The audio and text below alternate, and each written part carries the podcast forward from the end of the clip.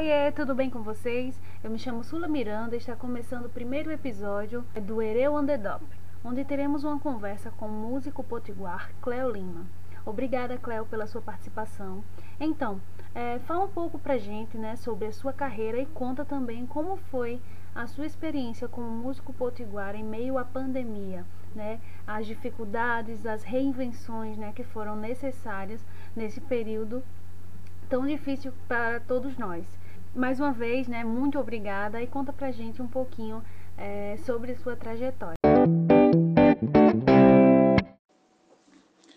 Oi, eu sou Cléo Lima, músico, guitarrista, tenho 20 anos de carreira, sou natural de Acari, no interior do Rio Grande do Norte, uma cidade bem pequenininha. E comecei na música por influência, assim, embora meus pais não sejam musicistas, meu pai e minha mãe sempre gostaram muito de música, especialmente de rock nos anos 60, 70, rock dos anos 60 e 70, né? E isso meio que foi gravado no meu DNA, assim, desde muito pequeno. Acho que as primeiras lembranças que eu tenho é de ouvir muito Beatles com meu pai, isso bem pequenininho ainda. E a minha casa sempre foi extremamente musical. Né? Tudo era feito à base de música, embora eles não tocassem nenhum instrumento. E aí, enfim, passados alguns anos, dando um salto temporal, eu comecei a desenvolver, a demonstrar assim uma, uma vontade, né, um, um interesse por instrumentos musicais. E quando eu tinha 13 anos, um amigo do meu pai emprestou um violão. Eh, eles estavam numa tipo numa festa, não, não é bem uma festa, num, uma reunião de amigos na casa de um dos amigos de papai e tinha um violão lá. Eu passei a noite inteira brincando com esse violão, mexendo para lá e para cá. E um dos amigos de papai tinha um violão de bobeira em casa e falou: Ó, oh, tem, quer aprender? Eu tenho um violão em casa, posso deixar com você. E aí foi o meu primeiro violão, um de Giorgio, 1978, ano do violão. Fiz aulas de início para aprender a ler cifras, né? aprender a fazer dó, ré, mi, os acordes bonitinhos, as pestanas. E aí o negócio pegou, né? Assim, eu tinha uma certa facilidade para aprender, aprendi razoavelmente rápido a tocar músicas básicas assim. E aí fiquei muito animado, né? Comecei a tocar e cada vez me interessava mais e mais e mais, até que é, eu comecei a fazer aulas de guitarra. E tudo isso com 13 para 14 anos. Aí eu fiz um ano de aula de guitarra. A minha, a minha, o meu aprendizado formal se restringiu a isso. Um ano de aulas, foi quando eu aprendi as escalas, né? Que já com foco maior na guitarra, embora eu ainda tocasse só violão, eu não tinha guitarra, mas aí eu já comecei a aprender as escalinhas, pentatônicas, né? As coisas mais básicas mesmo de guitarra. E aí uma, uma tia minha, hoje já falecida, me deu de presente um, uma guitarra, uma minha primeira guitarra que foi uma Stratocaster da Squire, preta e branca, tenho até hoje essa guitarra. E aí foi só, né, daí em diante é só história. Assim, entrei nas minhas primeiras bandas, ainda nessa época eu morava em João Pessoa com meu pai, né? E já comecei a tocar nas primeiras bandas, inclusive bandas autorais. Tem, tem o disco lançado, né? Eu, eu, tenho um EP que foi gravado ainda em João Pessoa, nessa fase bem amadora ainda, mas que é bem legal de ouvir assim para relembrar como é que eram as coisas, como é que funcionava tudo a minha cabeça enquanto guitarrista. E aí, quando foi em 2003, foi 2003, eu saí de João Pessoa com o papai e nós viemos morar em Natal. Foi com a época que eu fiz vestibular e tal. E aí, nesse mesmo período, é, eu tenho Paulinho, assim, vai entrar na história Paulinho agora. Paulinho é o vocalista da banda Revolver, vocalista da banda Café. E ele é meu amigo de infância, ele também é de Acari. A gente é amigo desde pequenininho. Ele já estava cantando na banda Revolver, nessa época, a banda é bem antiga. Isso 2000, finalzinho de 2002, começo de 2003. E aí a banda, curiosamente, assim que eu cheguei, a banda ficou sem guitarrista. Sem um dos guitarristas, né? Eram duas guitarras. E um dos guitarristas tinha passado num concurso ou coisa assim e se mudou, foi embora de Natal. Eles ficaram sem guitarrista. E aí me chamaram. Eu entrei na banda, a banda, né? Tô até hoje, já são quase 20 anos de banda. E foi o meu primeiro passo mais profissional. Né? Embora também ainda, nesse iníciozinho, ainda era amador, claro. É, em 2004 para 2005, a gente começou, eu e Paulinho, a fazer, a se apresentar na noite como duo acústico. E aí já, assim, lance de barzinho mesmo, aí já profissional, para ganhar grana. Nessa época eu já morava sozinho, estava com 18 anos por aí, 17 para 18. Já morava sozinho, já me sustentava, estava na faculdade. E aí a música começou a fazer parte do meu orçamento, né? Assim, eu comecei a contar com esse dinheiro, passei a viver de música não 100%, mas já com uma parcela considerável. Aí é, eu fui desenvolvendo as duas atividades em paralelo na música, tanto o lance da noite de barzinho, que eu nunca deixei de fazer, sendo que nesse início era mais banda, né? Era com bandas. Foi quando surgiu a banda, na época, a banda Deck, Banda Café, enfim, das quais, ambas fundadas por mim, junto com o Paulinho.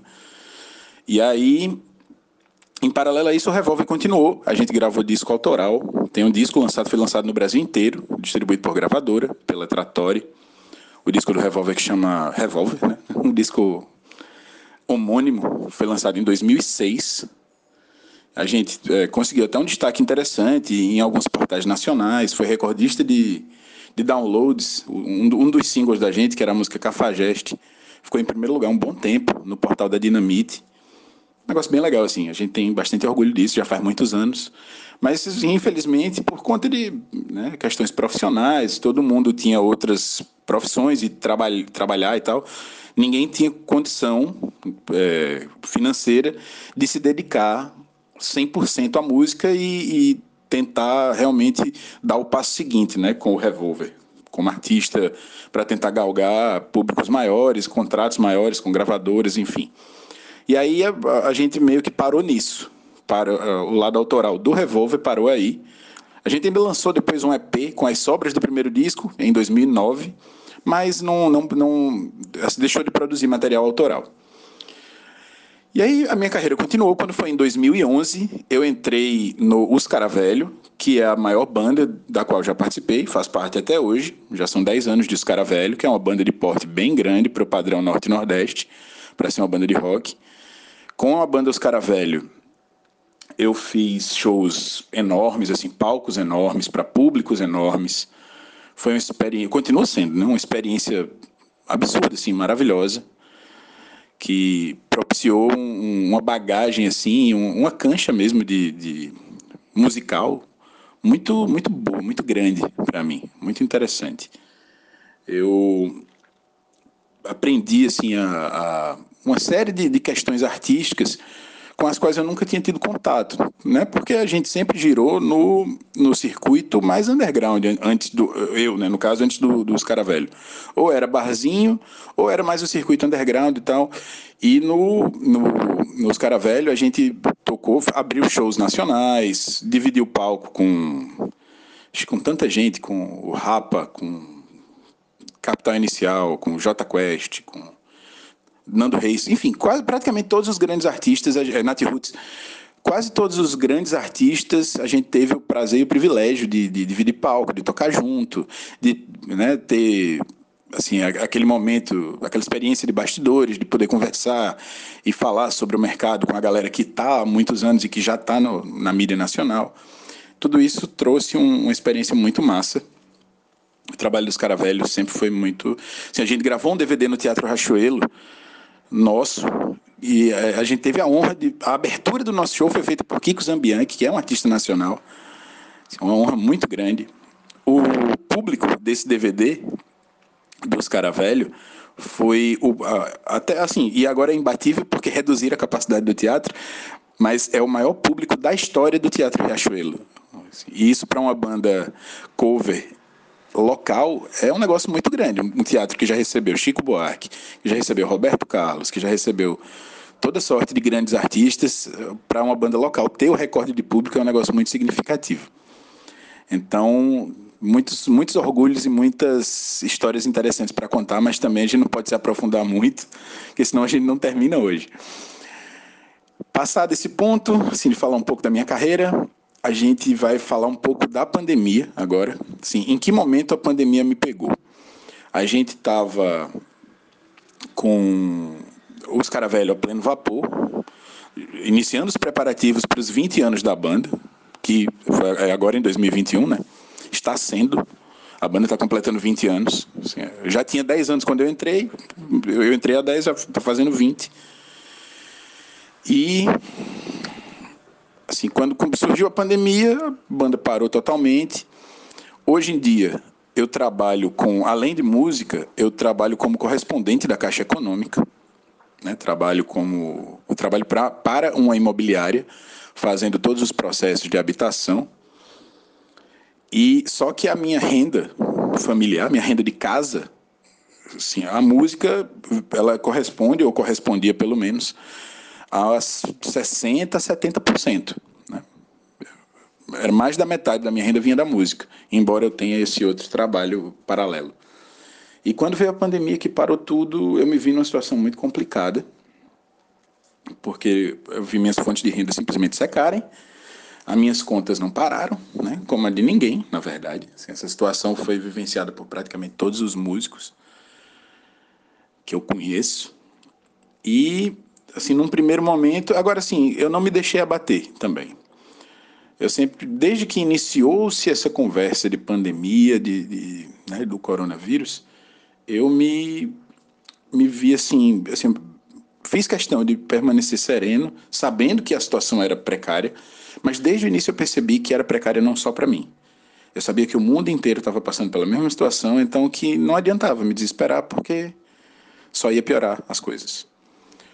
A minha primeira atitude em relação a isso e nisso eu posso dizer até que fui, de certa forma, pioneiro, foi fazer lives. Logo no primeiro fim de semana em que os shows foram cancelados, assim, teve cancelamento. Eu tinha show sexta e sábado, cancelaram os dois. No sábado eu já fiz uma live. Uma primeira live, tive a ideia de fazer, não tinha visto ninguém fazer, fiz porque meio que da minha cabeça mesmo. Claro que teve outros artistas que fizeram também em outros lugares. Né? Não estou dizendo que eu inventei a roda. Mas eu realmente não tirei a ideia de, assim, eu não tinha visto em lugar nenhum, mas me deu esse clique. Eu digo, eu tenho Instagram. O Instagram transmite ao vivo. Vou fazer um show. Aí abro, boto o número da minha conta, quem puder contribuir. Aí divulguei no Instagram, deu super certo. É, inclusive dei um monte de entrevista, porque foi a novidade, né? Foi a primeira live, ninguém tinha feito, dos artistas potiguares. E aí meu telefone começou a tocar loucamente, assim, pessoal do, do G1, Tribuna do Norte, TV Tropical, Priscila Freire entrou em contato para me apresentar lá também, dar uma entrevista. É, a equipe da Inter TV foi lá em casa me entrevistar. Bem legal, assim, a, a essa repercussão inicial. A live, a primeira live foi um sucesso. Consegui arrecadar um, uma quantia considerável de grana, me ajudou muito a segurar o primeiro mês. E aí, assim, no, no auge da pandemia, que foi esse período, né, ali de março, abril de 2020 até o final do ano quase, eu fiz lives semanais. Eu fiz lives toda semana algumas lives especiais. Aí consegui uma coisa que foi muito importante foi o apoio de várias empresas também que também estavam passando dificuldade, também tiveram que se adaptar, né? Bares, restaurantes que também não podiam trabalhar presencial e passaram a trabalhar com delivery e só com delivery. Então fiz muitas parcerias com cervejarias, com lanchonetes, com restaurantes. É, só de cervejaria. A Cordel me, me ajudou muito, Estação do Mal, de cervejaria clandestina, cerve, que dá cerveja 1920, né? A cerveja perversa, Raimundos Pub, Bud's Pub.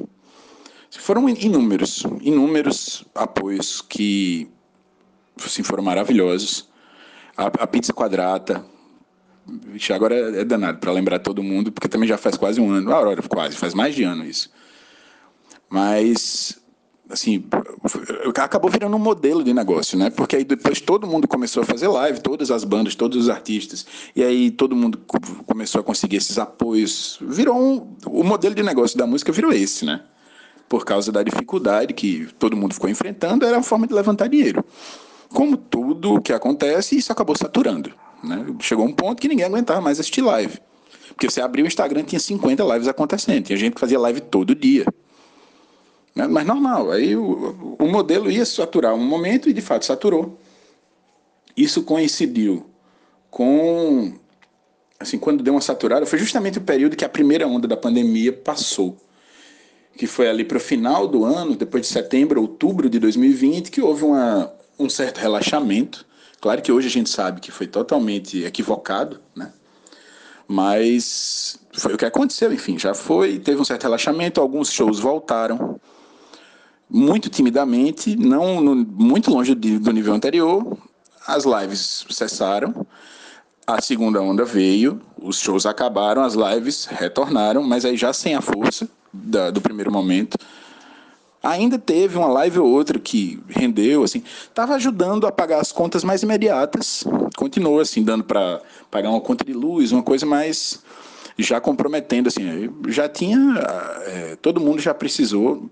Assim, no meu caso, eu fui muito sortudo me considero privilegiado de ter conseguido outras fontes de renda, de fazer bico com. Assim, eu sou jornalista né, de formação, então fazer bicos de jornalista, fazer serviços, assim, a empresa para a qual eu presto serviço também cresceu, então eu tive um aumento de demanda de serviço, e aí consegui me equilibrar financeiramente, graças a Deus. Mas que tocar assim, o pessoal que depende exclusivamente de música continua, até agora continua numa situação muito complicada, né? embora a gente já esteja avançando na vacinação, ainda não voltou o ritmo, assim, principalmente para é, shows de bandas, né? Shows acústicos já retornaram, eu já voltei a tocar na noite também. Ainda, eu, de certa forma, até por opção, num ritmo mais lento, porque, assim, lugares fechados eu ainda estou evitando, não faço. Realmente só se for ambientes abertos, com segurança, com protocolos. Mesmo já estando vacinado com as duas doses, mas a gente sabe que não deve relaxar. Inclusive por causa do exemplo do que aconteceu no fim da primeira onda, que todo mundo relaxou e aí a gente viu o caos que foi depois, então ainda não é momento para isso. Mas é isso. Então, assim, em linhas gerais, o, o desenho do, do, assim, do modelo foi esse. Durante a pandemia, a coisa melhorou um pouco, claro, né, de uns tempos para cá, mas é, o, próprios, a própria demanda por, por shows com bandas ainda é muito tímida porque até é um custo maior também para os empresários, que os próprios empresários ainda estão se restabelecendo, se reerguendo, depois de um ano aí de, de bem problemático em termos de, de faturamento do financeiro. Então, eles ainda estão receosos de, de voltar com a, a, plena força, né, a, a pleno vapor com essa parte de bandas. Mas a gente tem fé, né, que as coisas vão, vão se desenhar da melhor maneira e é isso. Eu acho que deu para abarcar bem a situação, como ela ocorreu. Espero ter ajudado a clarear para você como é que funciona, como é que funcionou a logística da música profissional nesse período de pandemia. É, nesse meio tempo também, é, é um ponto que eu não abordei é que a gente acabou recorrendo à modalidade remota de criação, né? Aliás, nem tanto de criação, mas de, de produzir material. Produção é a palavra correta. De colaborações, né? A gente fez muitas colaborações. Assim, eu fiz colaboração com vários músicos maravilhosos, músicos de fora também, não só de Natal. Cada um gravava seu pedaço em casa e alguém editava o vídeo. E nessa história nasceram vários clipes, tem muita coisa legal. É, quem puder depois dar uma procurada no Instagram. O meu Instagram é Cleolima Guitar, tudo junto, arroba Cleolima Guitar. Você vai ver que tem muitos, assim, montei tem versões de blues, de clássicos românticos, de rock and roll, de música dos anos 60, 70. De todo jeito. A gente tem uma porção de, de músicas prontas, é, que a gente, de grandes artistas, né, versões, que nós gravamos também, e esse foi mais um ponto de, de característico da pandemia. Assim. Muita gente recorreu a isso, essas colaborações, para manter o, esse, o nome em evidência, enfim, o lado artístico. Então serviu para a gente produzir muita coisa interessante. E é isso. Agora a gente já está nesse momento, todo mundo, né, com a graça do, de Deus, conseguindo se vacinar. E a gente espera que as, as medidas de proteção continuem até que seja realmente seguro, para que a gente possa logo, logo né, sair sem estar tão preocupado e poder abraçar e beijar e, e viver feliz como a gente sempre fez. Cleo, muito obrigada pela sua participação. É uma trajetória incrível e parabéns pelo seu trabalho. É, e é isso, pessoal. Espero muito que vocês tenham gostado né, do nosso primeiro episódio do Ereu Underdop. Um abração.